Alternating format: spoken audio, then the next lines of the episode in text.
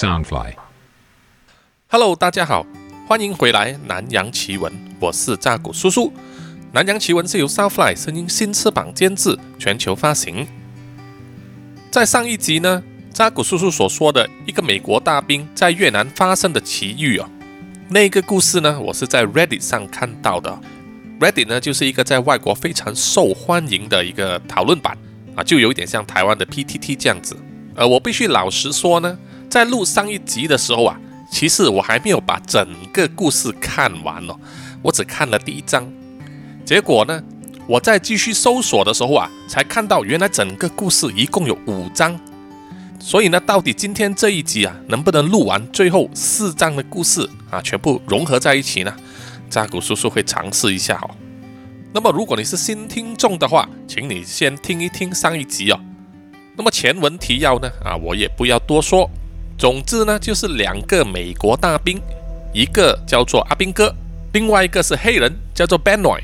他们担任的是隧道的突击队员哦。有一次，他们在岘港那边做任务的时候啊，在地下隧道里面发现了一个很奇怪的庙。这一个庙所拜的神像哦，上半身呢是一个很漂亮的女人，下半身呢却是章鱼啊，有八只助手。而围绕在这个神像周围呢，就有十几个越共的男女士兵啊，他们就好像活死人一样啊，不会动，身体只会前后摇晃。因为在那里的气氛啊，非常的诡异，于是呢，阿兵哥和 Benoy 就设定了一个九十分钟的定时引爆炸弹啊，然后。就拼了命的要从那个隧道里面逃出来，在逃亡的路途之中呢，他们两个人都不约而同的听到了一个像是女人声音的呼唤，但是他们不理。最后呢，逃到地面的时候啊，那个定时炸弹呢也成功引爆了。对于在隧道里面所看见的种种怪异事情啊，Benoy 和阿兵哥呢两个人都保持沉默，没有对第三个人说。但是因为两个人呢都受到了一些惊吓啊，心理状态不是很好，于是呢，他们两个人呐就被调离了隧道突击队，而改编到呢不同的师团里面。而阿兵哥呢就被调到了机械化步兵团。所谓机械化步兵团呢，其实在二战的时候啊是由德国所创办的哈。这些步兵呢啊不再用脚来走路了，他们呢都是配备了汽车。或者使用履带式的运输车，或者是轻型的坦克啊，主要是为了快速移动、进行干扰啊、增援啊，或者是防守的任务啊。阿兵哥进入了机械化步兵团大约一个多月之后啊，因为他旁边有一个新兵呢，就踩到了越共士兵所设置的地雷，爆炸了。那个新兵呢，双脚都没了。而碎片呢，也有好几片打中了阿兵哥的胸口。阿兵哥受了伤，但是没有死啊，他就被安排呢送回家。但是这个家呢，并不是回去美国，而是被送去了日本哦，一个叫做坐马营的军事医院。坐马营呢，就是座位的坐，骑马的马，露营的营。经过手术之后啊，医生呢就把刺进阿兵哥胸口的碎片啊拿了出来。那么剩下的呢，就是让阿兵哥啊用时间来休养了。但是那一间军事医院呢，却是人满为患啊，太多病人了。在晚上睡觉的时候啊，阿兵哥呢还可以听见有一些军人呢在那边呼天抢地啊，痛哭嚎叫的。那些军人呢，可能是发了噩梦，或者是说因为做了手术啊截肢，在麻醉药效过了之后啊，当然是痛得呱呱叫了。在那种环境之下呢，是很难进行休养的哈。因为阿兵哥呢，听到那些声音啊，也让他想起了他在越南的时候那个地道里面所见到的东西。住了几晚之后啊，因为人真的是太多，于是阿兵哥呢就被调去了医院隔壁的那一栋大楼啊。虽然比较老旧，而且以前呢是属于精神科专用的，就是说用来关神经病的那些吧哈。好处就是呢，那一边的伤患呢只有十五、十六个，大部分呢啊受的伤都是很轻，或者是快要完全康复的士兵，可以在大楼的范围里面呢自由的走来走去啊，不必困在病房里面。转去那边之后呢，阿兵哥当然是比较开心了，不用在半夜呢被那些嚎叫吵醒了。剩下的问题呀，就是阿兵哥要考虑的。他实在呢不想再回去战场，在经历过呢在隧道里面看到那个奇怪的庙的经历之后啊，他不想再回去越南了啊，想要回去美国，回去家乡里面。那么所有康复了的士兵呢，就必须经过医生的检验呐。医生的检验结果呢，就会决定到底这个士兵是不是要重返战场，或者是安排退役送回去美国。那么到了阿兵哥呢接受医生检验的那一天呢，是在一个晚上。负责人呢是两位美国的军医和一名日本的女护士。第一名男医生呢啊看了报告之后就说：“啊阿兵哥，我看起来呀，你的身体蛮 OK 的啊，至少在身体上呢，你已经完全复原了。”接下来呢就轮到另外一个戴着眼镜的医生呢，用锐利的眼光望着阿兵哥。很明显，这个戴眼镜的就是心理医生了。阿兵哥能不能回到美国呢？就由这位心理医生决定了。所以阿兵哥呢，啊，必须好好演一出戏，来说服这位心理医生呢，认为阿兵哥呢不适合再上去战场，啊，可能有心理创伤这样子。但是又不能演得太过分，不然的话，把他送回去了美国的精神病院里面，好像疯子这样子关起来，那也真的是不得了了。这个心理医生呐，就问阿兵哥了：“啊，你现在心理的状态怎么样啊？有没有什么很烦恼的东西呀？我看你之前担任的岗位是隧道突击队员哦。”阿兵哥呢，啊，就说：“啊，是的，是的，我啊，之前一直发噩梦啊，一直想到一些可怕的东西，我觉得我可能会伤害我自己啊。”那位日本女护士呢，啊，一直在专心的在写着笔记。而那位戴眼镜的心理医生呢，看起来并不是很相信阿兵哥的说辞啊。心理医生又问阿兵哥了：“那么你在隧道里面看到了什么？”阿兵哥呢，啊，就是不会说谎的那种人呐。他知道他自己骗不过这个医生呐，于是他就直白的说了：“我曾经在岘港里面呢，转过最深最黑的隧道，我在里面所看到荒谬的东西啊，并非一般人能够想象啊。”就算我告诉了你呢，你也不会相信的。所以这份报告上你要怎么写呢？随便你啊，你就别管我了。对于阿兵哥这样的回答口气啊，这位医生呢并不是很满意。但是呢，他还是坐起身啊，直接说一句：“没关系，我们明天再来继续做这个检测。你今天就好好休息一下吧。”当医生和护士啊离开病房的时候啊，阿兵哥呢就看到那位日本女护士呢。转过头来，用惊慌的眼神望着他。阿兵哥并不知道这个日本女护士呢在怕什么，但是他心里有一个答案，就是说他应该很快呢就会被送回越南了。奇怪的事情呢，那一天晚上就发生了。阿兵哥呢睡到半夜啊，他就被一把女人的呼唤声呢叫醒了。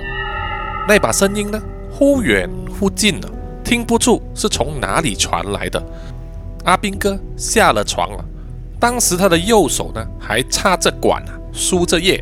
于是呢，阿兵哥就推着输液的那个架子呢，啊，有轮子的嘛，慢慢的走去了他病房的门口，在那边呢竖起耳朵静听，感觉上那把女人的声音呢，好像是在走廊外面。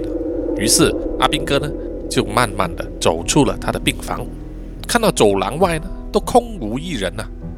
那个女人的呼唤声呢，又响起来了。阿兵哥觉得非常的狐疑啊，会不会是外面护士在说话呢？他推着输液架，慢慢的一步一步的走，走到了护士办公的座位上了，那里却是空无一人啊。而那把女人的呼唤声呢，此起彼落，并没有消失。于是阿兵哥呢，就走去了护士的座位上啊，想要找一件防身的武器啊。他在抽屉里面翻到一把小小的手术刀，于是阿兵哥呢就把它握在手上，推开了旁边的门，在走廊上继续前进。这一条走廊呢啊非常的昏暗，天花板上的灯光呢一直在闪烁，空气又变得很冷，而墙壁上剥落的油漆呢更让这个走廊呢感觉非常阴森。在走廊的尽头呢，阿兵哥就看见有一个女人的身影。站在窗口旁边，阿兵哥呢，一手紧握着那把手术刀，另外一手呢，轻轻地推着那个输液架呢，一步接一步地走着。他离那个女人的距离越近呢，他所听到的女人呼唤声呢就越清晰。他已经可以清楚听到呼唤的内容了。那把女人的声音说：“被选中的人呀，来红屋吧。”这个到底是什么意思呢？阿兵哥一时也抓不着头脑。这个时候啊，他的输液架呢就撞到了地上凸起来的瓷砖。远处女人的身影呢就马上转过头来望着阿兵哥的方向，然后就快速的冲过来。阿兵哥的心脏忽然间好像要跳出来一样，他的手呢紧握着那把手术刀。你不应该离开你的床。发出声音的是那个日本女护士啊，他手上还点着一根烟，很明显呢，刚才他是在窗边啊抽烟。而他的英语呢说得非常的标准呐，很可能他的父亲呢就是美国的大兵，在二战结束之后啊。就娶得一个日本的女人，从此在日本落地生根啊！这种情况呢是很常见的。阿兵哥啊松了一口气，他放下那把手术刀，然后就问那位女护士说：“你为什么呼唤我？”那位女护士啊说：“我没有。”她回答的一脸狐疑和惊慌。阿兵哥的手呢有一点发抖啊，他说：“我明明听到一个女人在呼唤我，她说我是被选中的人。”那个是什么意思呢？那位日本女护士呢？她的脸变得更加苍白了，她的双眼啊流露出惊慌，手上的香烟呢就丢在地上，用脚踩熄了，然后一面说：“你留在日本啊，并不安全，即使是越南也一样，他们会一直想办法要找到你。谁？谁要来找我？”阿兵哥呢更加的疑惑了。我不知道他们叫什么名字。那位日本女护士说啊。在不同的地方，他们有不同的名称，但是在日语的翻译里面，我们称呼他们为“沉默的瘟疫”。我现在可以肯定的就是，他们要找到你。或许你回去美国会比较安全。这一句话呢，可以说是说到了阿兵哥的心里面了。阿兵哥就求他说：“请你一定要帮我说服那个医生，说我并没有发疯哦。”女护士就回答说：“我会尽力而为啊。”现在你就把手术刀还给我。当阿兵哥把手术刀交给那位女护士之后，女护士呢就快速的用那把刀子在阿兵哥的手腕上刮了一刀，当时血流如注，阿兵哥呢痛得大叫起来。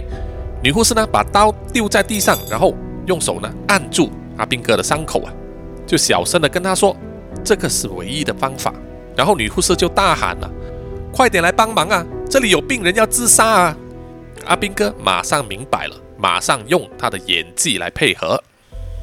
那个刀呢，其实刮的并不深呐，所以很快就被止血了。但是阿兵哥呢，就被绑在病床上，动弹不得。到了晚上，戴着眼镜的心理医生呢，又来找阿兵哥了。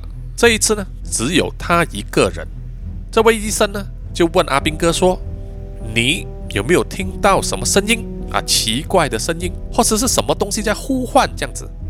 阿兵哥呢，斩钉截铁地说没有。这位心理医生呢，继续用冷淡而专业的口吻说，在你来的两个礼拜之前啊，有一个来自路易斯安那州的士兵呢，啊，他也是一个隧道突击队员哦。他说他常常会听到一些声音，奇怪的呼唤，但是他又说不出到底是什么东西。他可能得了创伤后压力症候群啊，我们没有办法，只好把他送回家。阿兵哥听了呢，并没有回答他。这个时候呢，医生就把他的脸凑到阿兵哥的面前啊，阿兵哥呢都可以嗅到他呼出来的口气了。这位医生呢，用非常狂热、奇怪的眼神呢，望着阿兵哥说：“如果你真的听到了什么东西，或者是某一些秘密。”你会老实的告诉我的，对不对？阿兵哥呢，还是用坚定的语气说：“我并没有听到任何奇怪的声音或者是呼唤。”医生呢，就这样子盯着阿兵哥的眼睛，盯了大约一分钟，他的眼神呢，就渐渐转变成平淡了。接着，医生就说：“我们会安排你呢，回去美国，由当地的心理医生呢接手。”在离开病房之前呢，那位医生啊又转头笑笑的说：“我希望你回到家之后啊，会找到对你人生有意义的东西。”门关上之后啊，阿兵哥心里想：那个医生知道我说了谎。无论如何，当天晚上呢，阿兵哥就被人用轮椅推着离开医院，去了机场，上了一架美军的运输机。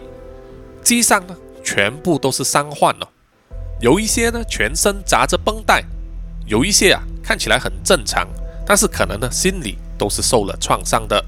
阿兵哥呢并不肯定当中啊有没有人和他一样会听到奇怪的呼唤，但是啊。他可以肯定自己并没有发疯。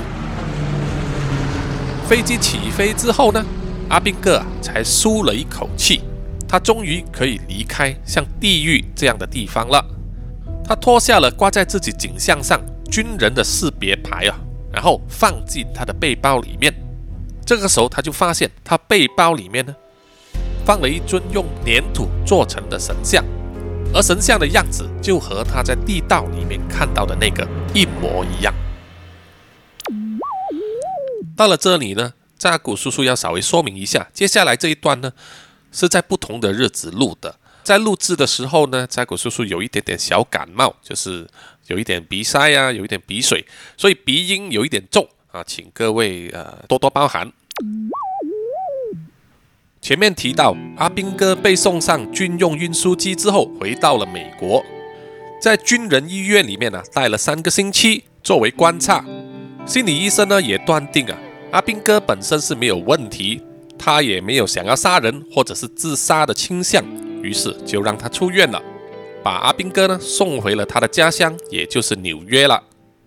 回到纽约之后，阿兵哥呢有尝试去联系 Benoy，但是在那一个年代呢。要找另外一个人呢，其实并不容易啊，因为并没有 Internet，主要找人呢都是靠电话。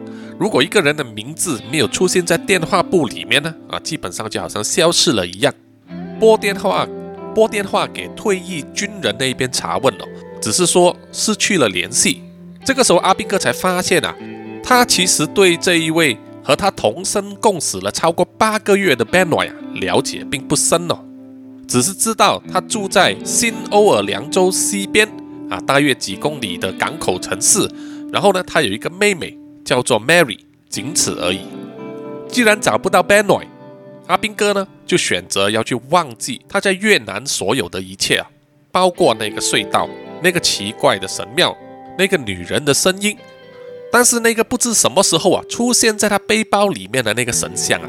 常常会让他回想起那一段恐怖的经历，于是呢，阿兵哥就选择将那个神像包好，抛进去东河里面。东河呢，其实是纽约市里面的一条海峡哦，他把北边的曼哈顿啊 （Manhattan） 和南部的皇后区 （Queens） 分开。东河上呢有很多桥梁，给两边的市民呢开车啊互相来往。在越战之后的东河呢。啊，有两件事情相当有名。第一，就是黑帮分子呢，很喜欢在东河上啊抛弃他们的杀人凶器，比如说刀啊、手枪，这样子呢，警方就无从追查凶器了。第二，就是很多男人呢，会把他的旧情人、前女朋友的照片抛进去东河里面，作为斩断情丝的证明啊。比如去了越南打仗回来的士兵啊，发现他以前的爱人居然变了心。另嫁他人，只好伤心的呢，把前女朋友的照片啊丢掉。那么阿兵哥把神像抛进去东河之后啊，相信就会有很多照片和这些杀人凶器呢和他作伴了。在那一个年代的纽约啊，其实并不太平哦，治安也不好，三两天呢就会有骚动、暴乱。但是他自己也是为了防范暴乱或者抢劫呢，会把手枪放在他的枕头底下，这样子才能够睡觉啊。有一天突然起来的，他房间里面的电话响了。阿兵哥又没有亲友，到底是谁拨电话给他呢？啊，在那一个年代呢，使用 cold call 的方式，就是不知名的公司忽然间拨电话给你，要跟你销售一些东西呢，是一种相当新的销售手段呢。阿兵哥呢，也不是没见过世面的乡民啊，他拿起了电话，直接劈头一句就说：“干你娘的！”不管是保险或者是银行贷款，我通通不要。你就别再拨电话给我了。”没想到电话那一头的声音呢，居然说他是 Benoy，好久不见的 Benoy。阿兵哥当时啊是相当的惊讶，因为他尝试了多次都没有办法找到 Benoy，没想到现在 Benoy 居然主动联系上他了。阿兵哥就问 Benoy：“ 你现在到底在哪里？”Benoy 的回答是说他回到了家乡，就是在新奥尔良，也就是 New Orleans。Benoy 拨电话给阿兵哥呢。啊，其实只有一个用意。他说，他刚刚收到了一个邮件的包裹，打开来之后啊，发现原来有人呐，居然可以找得到他，让 beno 非常的惊讶。所以呢，他就拨电话来问阿兵哥，问阿兵哥能不能过来新奥尔良找他谈一谈。听到这里呢，阿兵哥心里有数啊 beno 到底收到了什么？因为在他离开日本的时候，他的行李里面就多出了一个原本不属于他的东西。于是阿兵哥二话不说呢，就答应了要去新奥尔良州找 Benoy。Benoy 给了阿兵哥地址，然后就盖上了电话。阿兵哥呢也马上收拾他的行李，就开着他一部非常老旧的汽车呢离开纽约了。从纽约南下到新奥尔良有一千三百英里啊。大约就是两千公里左右。如果连续不断的开车的话，也要开二十个小时。但是人总得休息嘛，所以估计这段旅程呢，最少要两天。而阿兵哥呢，也是尽量啊，花时间在开车上。停车呢，除了上厕所、吃饭，要不然呢就是休息。开了整整一天一夜之后啊，阿兵哥呢，实在是受不了了，身体非常的疲累。于是，在进入阿拉巴马州。过了波明汉斯之后呢，在公路旁边的廉价酒店啊过夜，至少可以洗个热水澡，睡在舒适的床上。在登记的时候啊，廉价酒店的老板呢是一个白发苍苍的中年人，他就问阿兵哥要去哪里。阿兵哥当时呢也不知道为什么，并没有如实作答，他只是说他要去休斯顿啊，Houston。拿了钥匙进了酒店房间之后啊，阿兵哥就倒在床上。呼呼大睡了，睡了不知多久啊，阿兵哥就被一个奇怪的女人声音呢叫醒了。醒来的时候呢，阿兵哥发现啊，他全身都是冷汗了。当时窗外的景色呢，已经一片漆黑，显然已经是到了晚上了。很明显的，又在听到一个女人的呼唤声。阿兵哥就掏出他的手枪，放在他后背，藏在裤头上了，然后呢，走出房间。想要确认一下那个声音到底是从哪里传过来？那个女人的声音呢，一直在重复同一句：“被选中的人呀，来红屋吧。”阿兵哥小心翼翼的在走廊上走，在走廊的尽头呢，就有一台自动贩卖机。走到那一边的时候啊，因为那个呼唤声实在是太烦人了，阿兵哥呢不由自主的说了一句：“我才不是什么被选中的人。”这个时候呢，有一个女人的声音回应他了。这个女人说：“如果你晚上寂寞的话，你可以选我呀，我可以给你很好的服务，但可不是免费的哦。”阿兵哥就发现了，有一个打扮的花枝招展的女人呐，靠在自动贩卖机旁边呢抽烟，很明显呢是一个妓女哦。阿兵哥就直接婉拒说，他当时啊一点兴趣都没有，他只是想要来买一罐碳酸饮料。那个妓女呢又在问他了，是吗？你看起来很累哦，要开车去新奥尔良，还有很远的路程呢。我可以帮你放松一下筋骨。听到妓女的说话，阿兵哥当时呢头脑就好像当机一样啊，完全没想到。那个妓女会这样子说，他深吸一口气啊，强作镇定，然后以轻松的口气回答说：“我是要去休斯顿。”那个妓女又说了：“哎，真奇怪不？酒店的老板说你是要去新奥尔良。”阿兵哥呢就冷冷的回答说：“一定是老板搞错了。”这个时候呢，那个妓女又说了一句话：“一开始啊。”酒店老板也是跟我说你要去休斯顿，但是我可是用了不少魅力哦，才能说服老板跟我说，你手上拿这一张新奥尔良州的地图。只是啊，老板并没有跟我说，你去了新奥尔良州之后，到底目的地是哪里？阿兵哥呢，开始警觉起来了。他觉得这个妓女啊，是在探听他的去向。他当时只是冷冷的回答说：“可能你的魅力并没有你想象中的那么有说服力吧。”当阿兵哥的左手啊掏出硬币，放进自动贩卖机里面，要买碳酸饮料的时候呢，他的右手啊已经插在腰间，随时准备掏出他的手枪。这时候妓女呢就把她的脸啊靠近了阿兵哥，她的眼神中啊充满着狂热，就像是一个坚定的信徒啊。她说：“哦，你完全没有办法想象我的说服力有多强。”妓女的眼睛呢，是直直的望着阿兵哥的眼睛啊。阿兵哥呢，眼睛虽然不动，但是他的右手已经握着手枪的握把了。当他准备掏出手枪的时候，那个妓女呢，突然间又退后了，然后消失在黑暗中。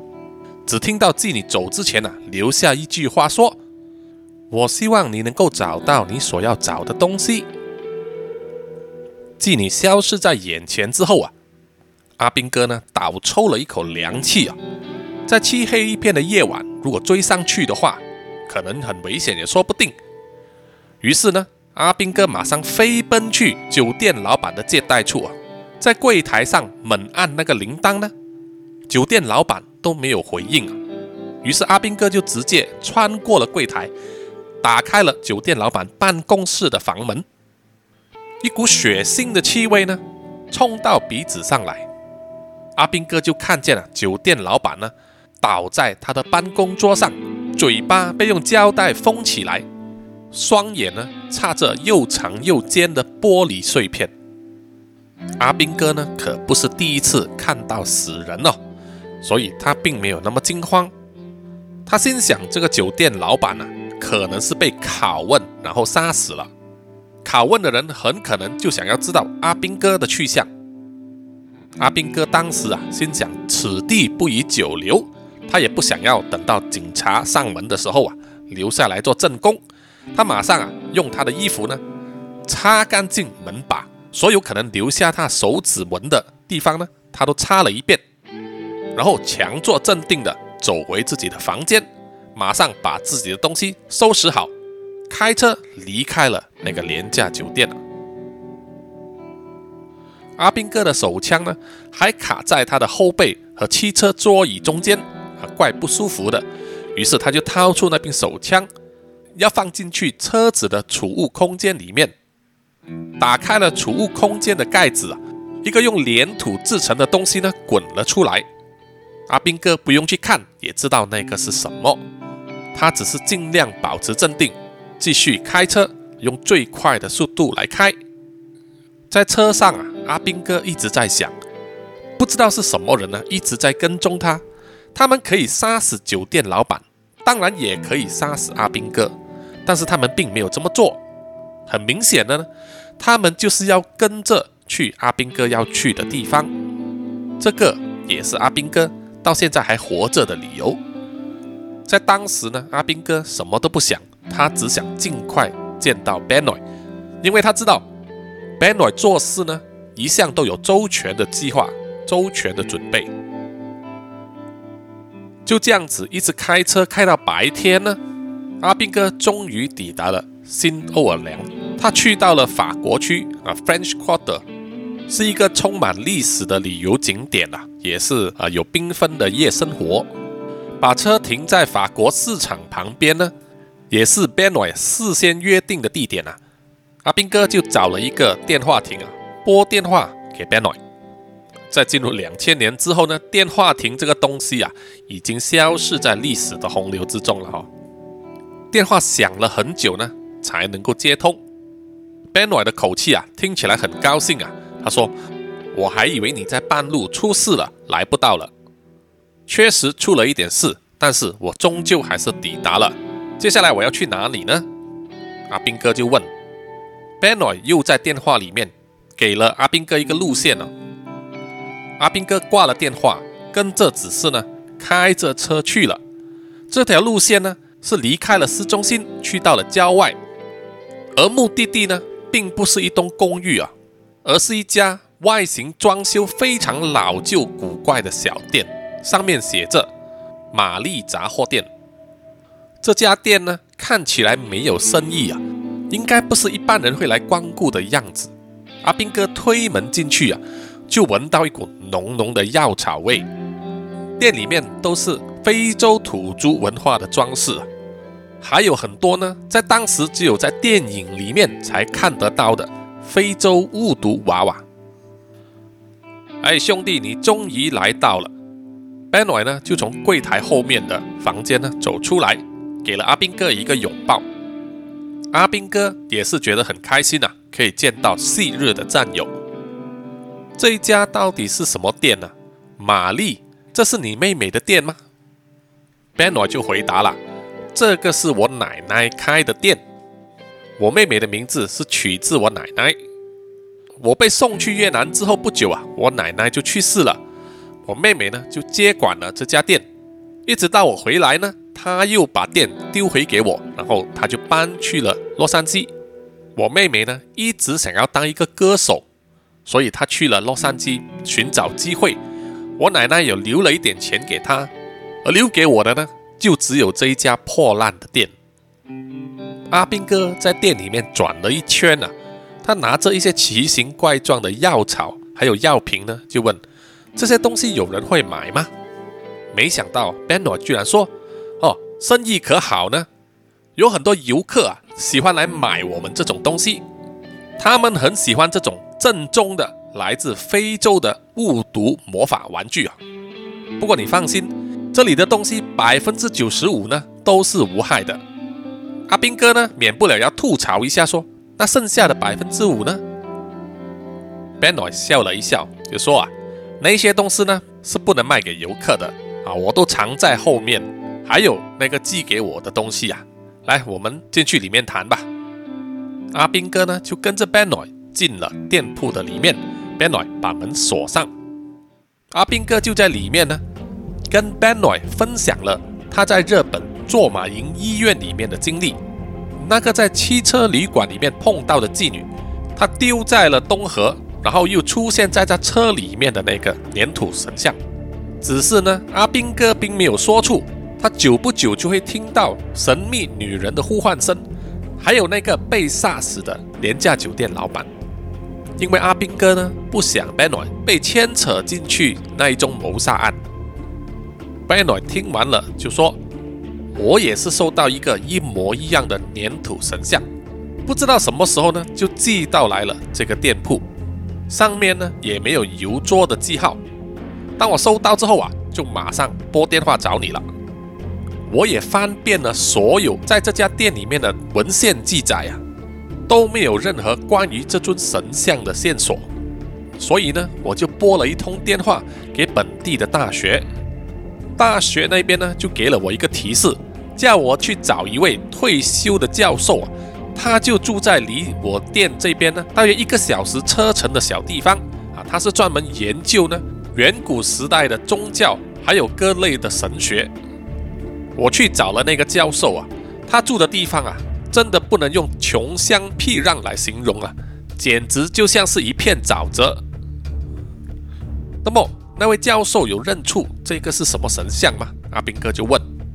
Benoy 就说，那位教授说啊，这个神像呢，并不是属于美国或者是非洲的文化的。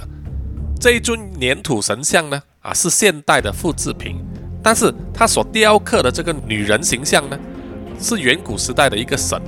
叫做沉默的母亲，是在全世界哦住在靠海的居民所供奉的。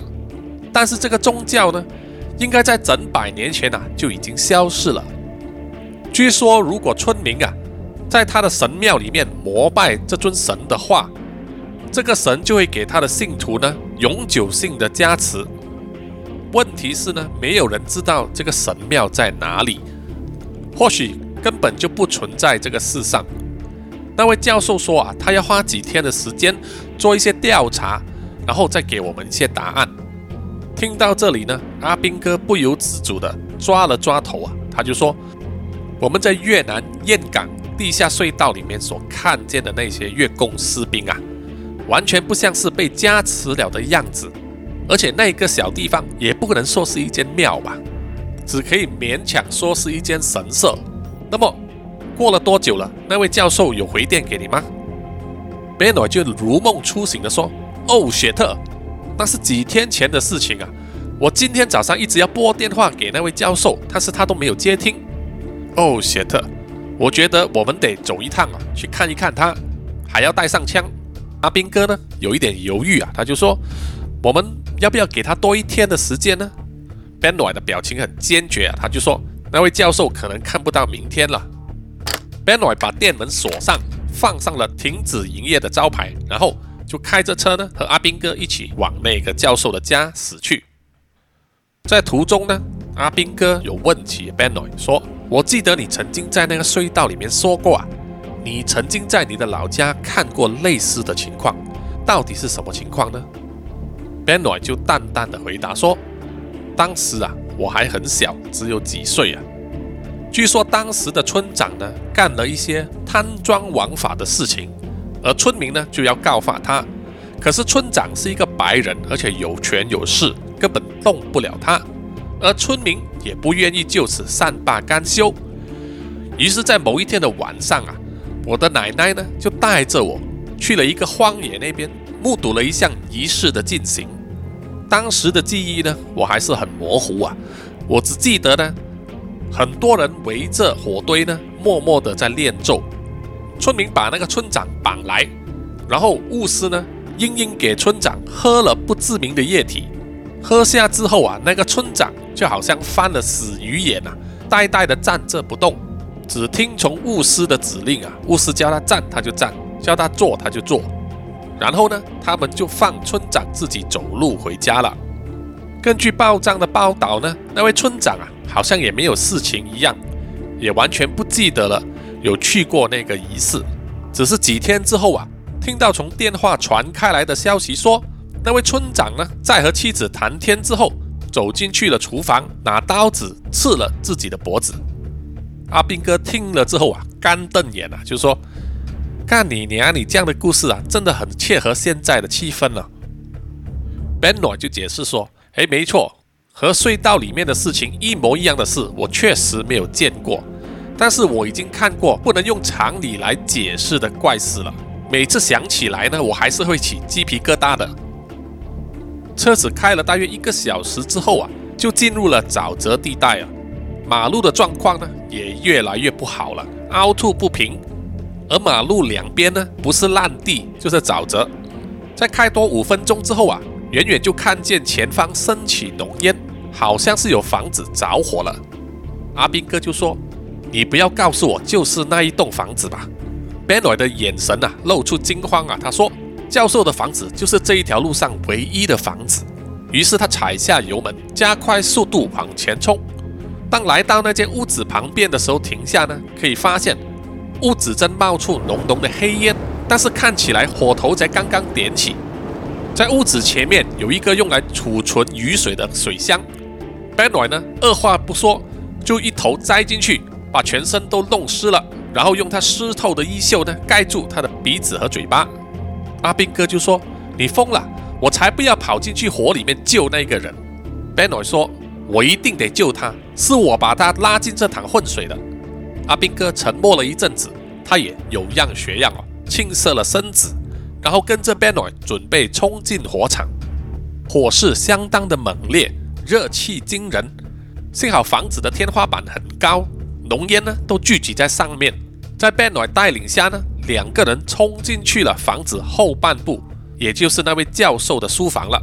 在那里呢，阿兵哥看到那位教授啊躺在他的书桌上，口吐鲜血，而双眼呢也是插着又尖又长的玻璃碎片。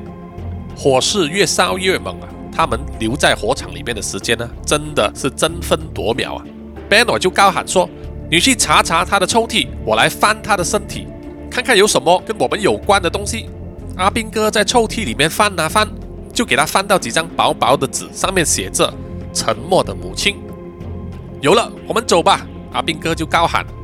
于是两个人呢就快快的逃出房子，然后上了车。当阿兵哥看着那间燃烧的房子啊开始倒塌的时候呢，Benoit 已经发动了汽车逃离现场。在车上呢，阿兵哥掏出那张薄薄的纸，是一张复写纸啊。在还没有复印机的年代呢，人们都是用复写纸的打字机打出来，或者是手写的文件。那张复写纸的后面呢？有留下写字的痕迹，不过是左右相反，而且有点模糊不清。阿兵哥呢，努力要去解读上面的文字，大致上可以读出的内容是说：“亲爱的 Benoit 先生，你可能不知道那一尊粘土神像呢，其实是中空的。你有没有想过要把它打开，看看里面到底是什么呢？我想你没有注意到，可能是因为你根本不敢触碰它。”但是我可以向你保证啊，打开它是绝对安全的。从历史上的角度来看呢，这只是一个廉价的复制品。另外，关于你询问的红屋呢，请看我下面的解释。看到这个字，阿兵哥心头一震啊。红屋，他看着 Benoit，Benoit 连忙解释说：“哎呀，兄弟啊，我不是想吓唬你啊，我的脑中常常听到一个声音啊，叫我去什么红屋的。”阿兵哥有点生气的回答说：“我早就知道你可以听见奇怪的声音了。那个在坐马营医院里面的怪怪的心理医生啊，就曾经说过。我只是没有想到啊，你和我一样都听得见同样的声音。我希望从此之后啊，我们两个人兄弟之间啊，再也没有秘密。好的，兄弟之间再也没有秘密了。”啊 b e n o 同意了。阿兵哥这时候啊，又坦诚相告的说。其实啊，我之前所说的那一个廉价酒店老板啊，他死的时候就和刚才那一位教授啊一模一样。Benoit 听了，气得吐出火来啊！他说：“干你娘的！你刚刚才说兄弟之间不能有秘密，你居然到现在才肯说出真话！”阿兵哥举起双手啊，好像投降这样子，就说：“好的，好的，是我不对。从今之后呢，就再也没有秘密了。”就这样子呢，两个人开着车回到了 Benoit 的店铺。当时他们身上啊已经是灰头土脸了。于是两个人呢洗了一把脸，换上干净的衣服之后啊，就坐在一张桌子上研究那位教授留下来的文字。研究了一番之后，Benoit 呢就大声朗读文字第二段的内容。沉默的母亲的信众呢，他们都认为说。如果信徒们找到了他的神庙，并且释放了沉默的瘟疫，那么信徒们呢就可以获得永久性的加持以及祝福。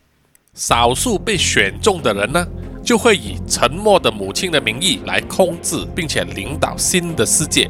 而那些不信神的人呢，他们的灵魂就会生生世世被沉默的母亲所操控，承受折磨，永世不得超生。听到这里呢，阿兵哥打了一个寒战啊，忍不住说：“那种情景，我们实在是太熟悉了。” Benoit 点点头啊，继续念：“沉默的母亲的神庙是由黄金所打造，必须事先找到散布在全世界的三座神社之后才会出现。每一座神社都可以对意志不坚的人呢产生影响。”任何不信神的人，只要触摸了神像，就会被沉默的母亲所控制；而那一些可以抵挡诱惑的人，就会被赐予神庙的真实地点。虽然所有关于沉默的母亲的说法呢，很多人认为它只是属于神话文学里面的小说情节，但是有一位熟读医学的探险家，叫做 Arthur Blake，在一九三零年代。在游遍了北欧和非洲东部之后，写下了非常多的研究论文。阿特布雷收集了很多关于沉默的母亲的资料，并且在论文上提出说，他曾经找到了两座沉默的母亲的神社。他相信沉默的母亲的神庙就在一个兵家必争的海边城市里面，而那一个城市就是新欧尔良。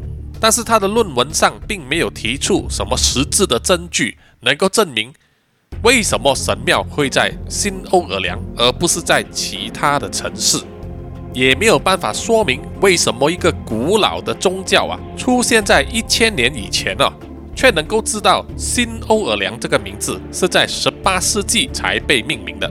因为受到诸多的批评呢，阿特贝把他的学术论文呢撤掉了。读到这里呢，Ben 尔的双手啊发抖。他说：“你想的是不是和我想的一样呢？”阿斌哥也是回呛他说：“是啊，真的是造物弄人呐！没想到你一辈子都住在一个闹鬼的神庙附近呢。” Benoit 摇头指着那张文件说：“干，我不是说那个，我说的是那个做马营的奇怪的心理医生。”阿斌哥呢恍然大悟了，哦干，难怪他那么在意我们呢，原来他一直在寻找第三个神社，而我们却把他炸了。Benoit 继续读文章的最后一部分，上面写着呢，那位教授即使难以置信啊，他还是联系了路易斯亚那州历史文物馆的人，确实在新奥尔良的海边地区有一栋建筑物是叫做红屋，在当年是非常有名的妓院。到了一九二零年左右啊，就被废止了，但是并没有被拆除，并且保留下来，作为有历史价值的文化保护建筑物。在最后一段呢，写上了地址。阿兵哥想了一想，就说：“这个地址啊，并没有写在书上。我们的那一个心理医生啊，还有那位女性朋友呢，可能还不知道这个地方，除非他们用严刑逼供，让那位教授说出来。” Benoit 就回答说：“为什么要杀了教授，还把他的家烧了？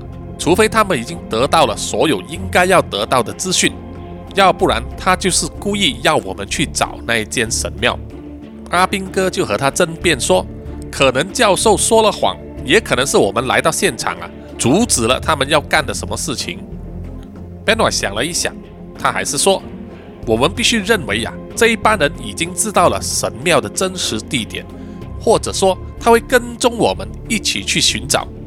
阿兵哥这时就注视到了放在桌子旁边用粘土制成的神像，于是他就抓起毛巾把神像包在里面，然后往左脚用力一敲。干！你做之前能不能先通知我一下？Benoit 被破碎的声音啊吓到了。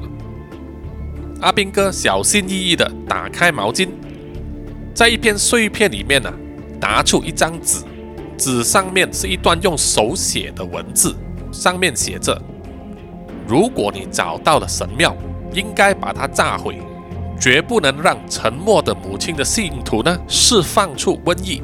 你已经毁了一间神社，把剩下的工作完成，让那些被困着的灵魂呢得以安息。”读了这样的文字啊，阿兵哥有一点摸不着头脑，他只是说。我想啊，可能还有另外一个集团在跟踪着我们。Benoi 放下了副鞋子，用力的拍一拍桌面，就说：“干你娘的！我不管了，我要去找到那家神庙，把它毁了。而且去之前，我一定要准备充分。”阿兵哥皱起眉头啊，就问说：“你还有枪吗？你有认识什么人吗 benoi 笑嘻嘻的说：“哦，我当然认识人啊。”他走到一面墙壁。把橱柜往旁边一推，露出了一扇隐蔽的暗门。那扇门里面漆黑一片。，Beno 走进去之后，点亮了灯。阿兵哥看了，双眼发亮啊，就好像阿里巴巴进入了四十大盗的宝藏一样，忍不住的说：“哦，干，Beno，你又说你认识某些人？”Benoit 笑脸盈盈的说：“没错，我就是某些人呐。你记得我跟你说过，我的生意还不错吗？”那么这一些就是我真正的生意了。在这个不到一米见方的房间里面呢，整个墙壁都挂满了 AK 四十七机关枪，当中还有少部分呢是五十六式机关枪，也就是中国大陆所复制的 AK 四十七。阿兵哥一面检查那些枪，一面笑着说：“我很伤心啊，你居然没有买美国国货。”Benoit 耸一耸他的肩膀说：“我也不得不承认呐。”共产党呢，其实他们制造了一些相当耐用的机关枪。如果你还是坚持要国货的话，我还有一根又大又黑美国制的枪给你看。阿兵哥一脸嘲讽地说：“干你娘！我们在军营洗澡的时候已经看得很够了吧贝暖拿出一个很大的帆布包，拉开拉链，露出一支全新黑色的 M 六十重型机关枪。M 六十呢是美军在越战的时候啊广泛采用，作为资源以及火力压制的武器啦。史泰龙的成名作啊《第一滴血》第一集呢，他所饰演的 Rambo，他手上拿着的那一支在小镇里面疯狂扫射的，也是 M 六十重机关枪啦。阿兵哥呢睁大了双眼啊，就说：“天哪，那支枪有一点太强了吧？背着它上场可不容易呢。你有子弹吗？”Benoy 回答说：“子弹不是问题呀，问题是那个子弹的输送皮带，那个太难找了。”我也只有一条，只可以装五十发子弹。阿兵哥就建议说：“那就算了，我们必须快速行动啊！背着那个 M 六十呢，实在是太重了。” b e n 点点头，同意了。他拿出另外一个帆布袋，把两只 AK 放进去，另外再加四个弹夹。阿兵哥又在橱柜上拿了几颗 C4 定时炸弹，以及一个 Claymore 定向地雷，放进了帆布袋里面。如果听众们有玩那个游戏啊，《使命召唤》系列的话，都知道 Claymore 是什么了。它是一个定向的地雷啊，薄薄的像一个有一点弯曲的饼干盒，把它插在地上。那么一旦触发的话呢，它会在一个六十度广角的范围里面呢爆发哦，对人呢，甚至是坦克也可以造成中等程度的伤害。两个人穿上了外套，检查了手电筒，一切就绪之后。就趁着夜色降临的时候呢，开车出门了。虽然开着的是 Benoy 的车，但是这一次呢，Benoy 坚持要由阿兵哥来驾驶啊。因为在当地呢，如果晚上出门的话，由白人驾驶呢，就算是被警察截停的话，也比较不会引起怀疑。而在当年，美国的确还是存在一些种族歧视的问题。当然，为了避免不必要的麻烦呢。阿兵哥也是开得很慢很稳了。根据地图的指示呢，他们开了将近一个小时啊，进入了沼泽地带的深处。终于，他们找到了那一间红屋。即使是残旧呢，也可以肯定是红色的哈。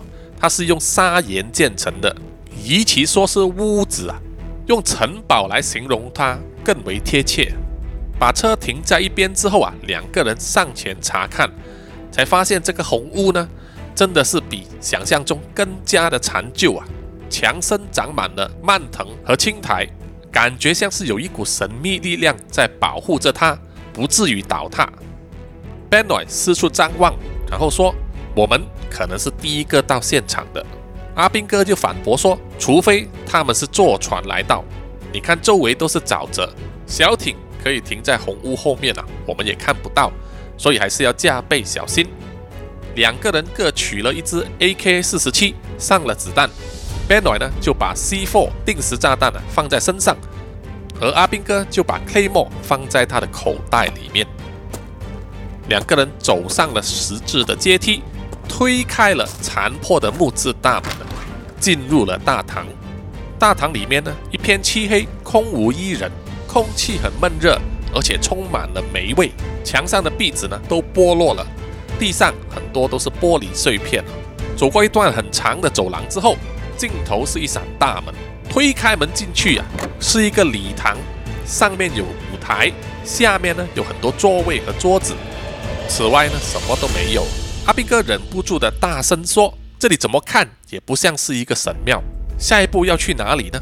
这时候，一个熟悉的声音响起了。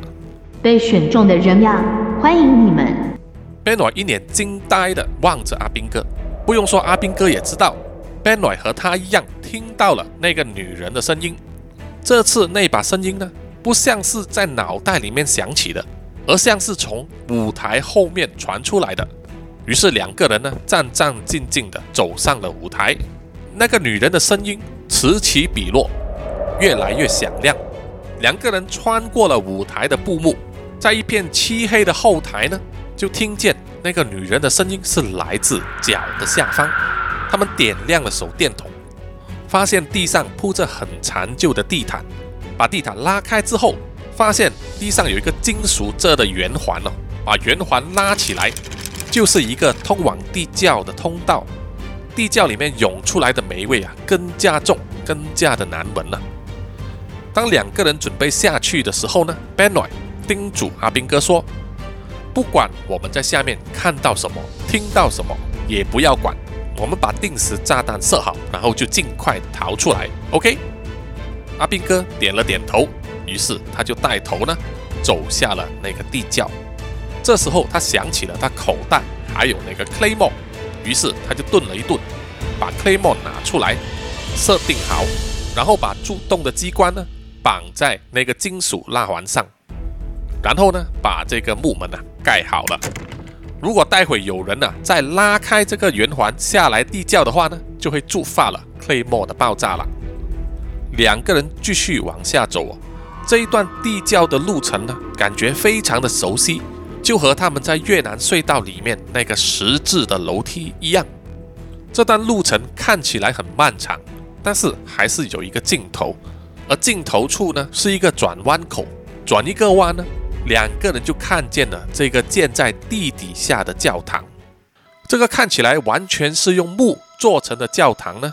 墙壁上点亮着火把，天花板非常的高，墙壁上呢都是七彩斑斓的彩绘啊，气氛一片祥和，连霉味都没有了，让人无法置信，在这个沼泽底下会有这样子的一个教堂。教堂两边呢都挂着好几幅非常大的壁画。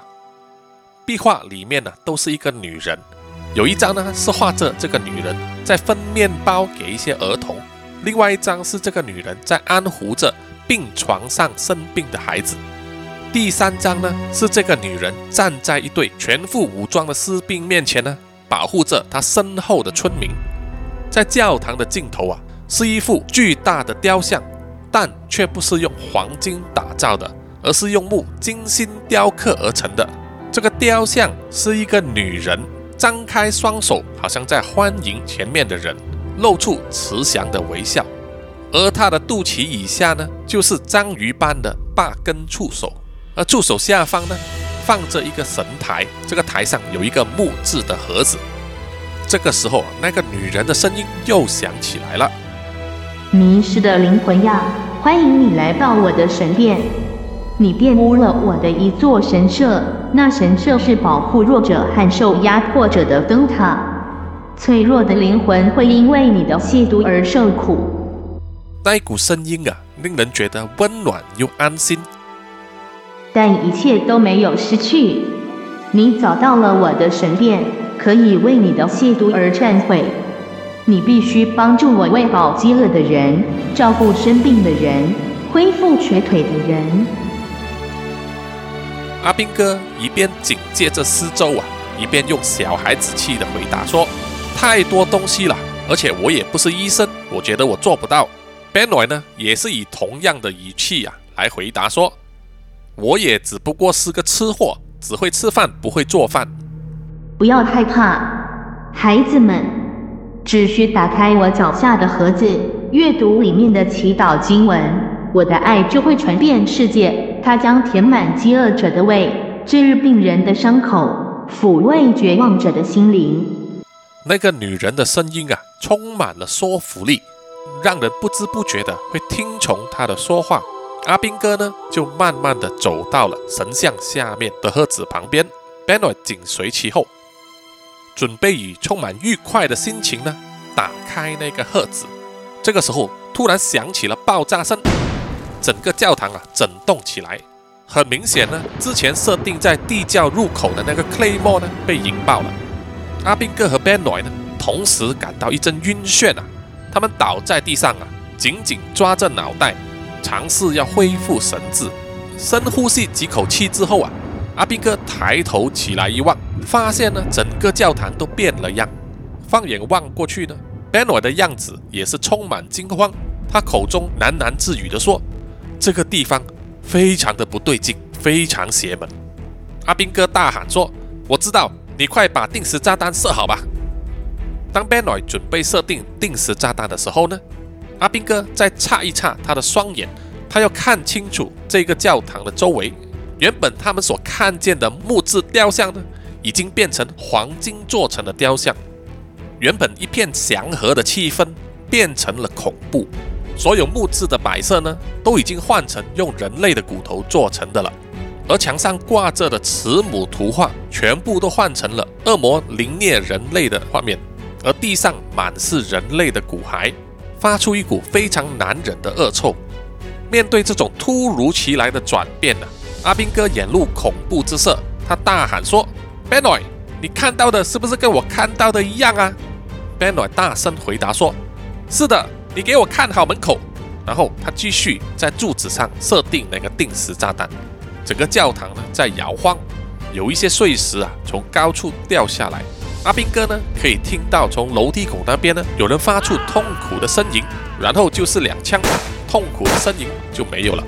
阿兵哥心想啊，很可能是那个被 Claymore 打中的人呐，刚刚被提早送上西天了，来减轻他的痛苦，也说明了这一班人呢一点都不简单，来者不善。听着下楼梯的脚步声呢，可以确定啊。对方的人数应该相当多。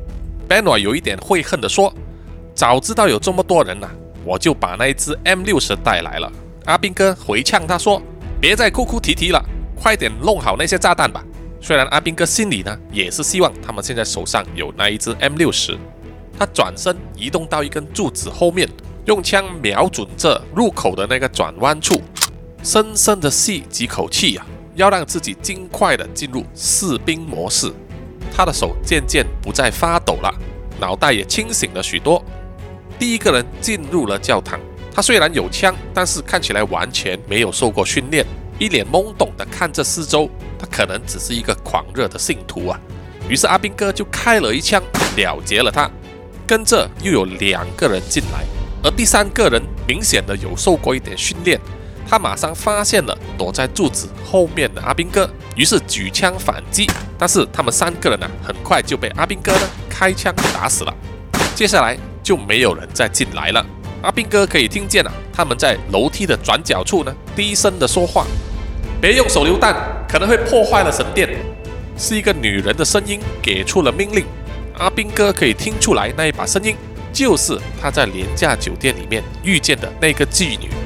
这时，Benoy 呢移动到了阿兵哥隔壁的那个柱子，他把枪口指向入口，然后说：“炸弹已经设定好了，只有十分钟。”阿兵哥心中祈祷啊，希望他们有足够的时间逃走。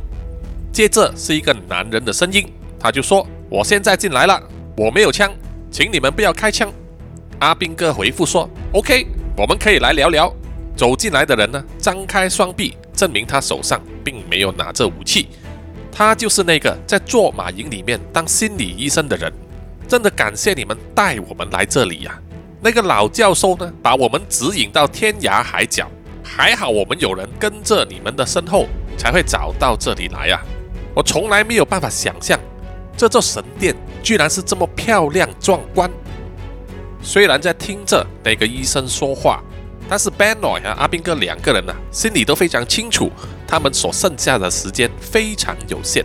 那个心理医生又说：“我听到的故事跟我说，整个神殿都是用黄金打造的，果然一点都没错。”他的手轻轻抚摸着柱子，满脸都是赞叹。但是在 Benoy 和阿兵哥的眼中呢，他摸着的柱子啊，都是石头和人骨。阿兵哥心想。这个可能就是沉默的母亲的力量，可以让不同的人看到不同的东西，但都是他们心中所渴求的。阿兵哥和 Benoy 两个退役士兵呢，他们希望的是和平，而这一个医生看到的却是黄金和权力。那个心理医生呢，双眼好像发出光一样，说：“这一个就是沉默的母亲的真实力量了。”他可以给我无尽的财富和无比的力量去征服全世界，他甚至可以让为他牺牲的信徒复活。接着，这个医生呐又自言自语地说：“是的，母亲，我知道了，时间剩下不多了。”接着大喊一声，这个医生呐就以超出人类的速度冲向 Benoy 和阿兵哥两个人，其他的信徒也从入口冲进来。Benoy 和阿兵哥呢，反射性的开枪扫射。当这些信徒陆续倒地的时候呢，那个女人从入口冲进来，向着阿兵哥开枪。子弹在阿兵哥的额头擦过，然后他就双腿中弹，倒在地上。阿兵哥转头望向 Benoy，只见 Benoy 呢更换了新的弹夹，然后慢慢走过去，把女人手上的手枪踢开。我们的走了，时间不多了。Benno 说：“阿兵哥走向出口的时候啊，回头看到那个女人啊，双腿受伤，但还是拼命的在地板上一寸一寸的爬行。以她的速度，要爬到去神像下面了，真的不知道要花多少时间。那个女人一面爬一面苦苦哀求的说：‘母亲，求你了，请你复活我的孩子。’”我求求你了，阿兵哥心中不忍啊，就往这个女人的脑袋上开了一枪，结束了她的生命。然后两个人呢就在楼梯上往上跑，一面跑呢，他们一面听到沉默的母亲在身后呼唤着他们。那么两个人就当作没有听见了，只是一直往前跑。或许沉默的母亲的力量，只是对那些心中有求的人呢比较有效。时间一分一秒的过去，两个人拼命的跑，终于阿兵哥呢从地窖的入口爬出来，回到了后台。Benno 呢也随之爬出，两个人想也不想啊，就往出口逃。当他们跳下舞台的时候啊，就感到了地动山摇的震撼。这个时候，周围的柱子开始倒塌，滑落和木条从上面掉下来。阿兵哥和 Benno 只是抱着头啊，拼了命的往前冲。只想第一时间呢逃出这个红屋。当他们逃到外面马路的时候啊，半间红屋呢已经倒了下来，尘土飞扬，还有一部分的建筑呢沉到沼泽里面去了。从此之后啊，阿兵哥和 Benno 呢就再也没有听到沉默的母亲的声音了。只是阿兵哥有时会想啊，到底沉默的母亲答应了那个女人什么东西？好，这段故事呢就到此为止了。哇，真的是非常的长。扎古叔叔呢也是录了好久啊，剪辑也做了好久。不过真的是一个很有趣的故事，而且很有这个电影感啊，很有画面。那么故事里面的人是不是真有其人，我们也无从考证哦。但是故事有趣就好了，对不对？好。南洋奇闻呢，就到此为止。谢谢各位的收听，喜欢的朋友呢，欢迎到 Apple Podcast、Spotify、Mixer Box 等等社交媒体里面呢，给我点赞、like，还有发表意见哦。也欢迎大家就是在我的 IG 还有 like 里面跟我留言，交换意见呢，提出建议。谢谢各位的收听，我们下一集再见，拜拜。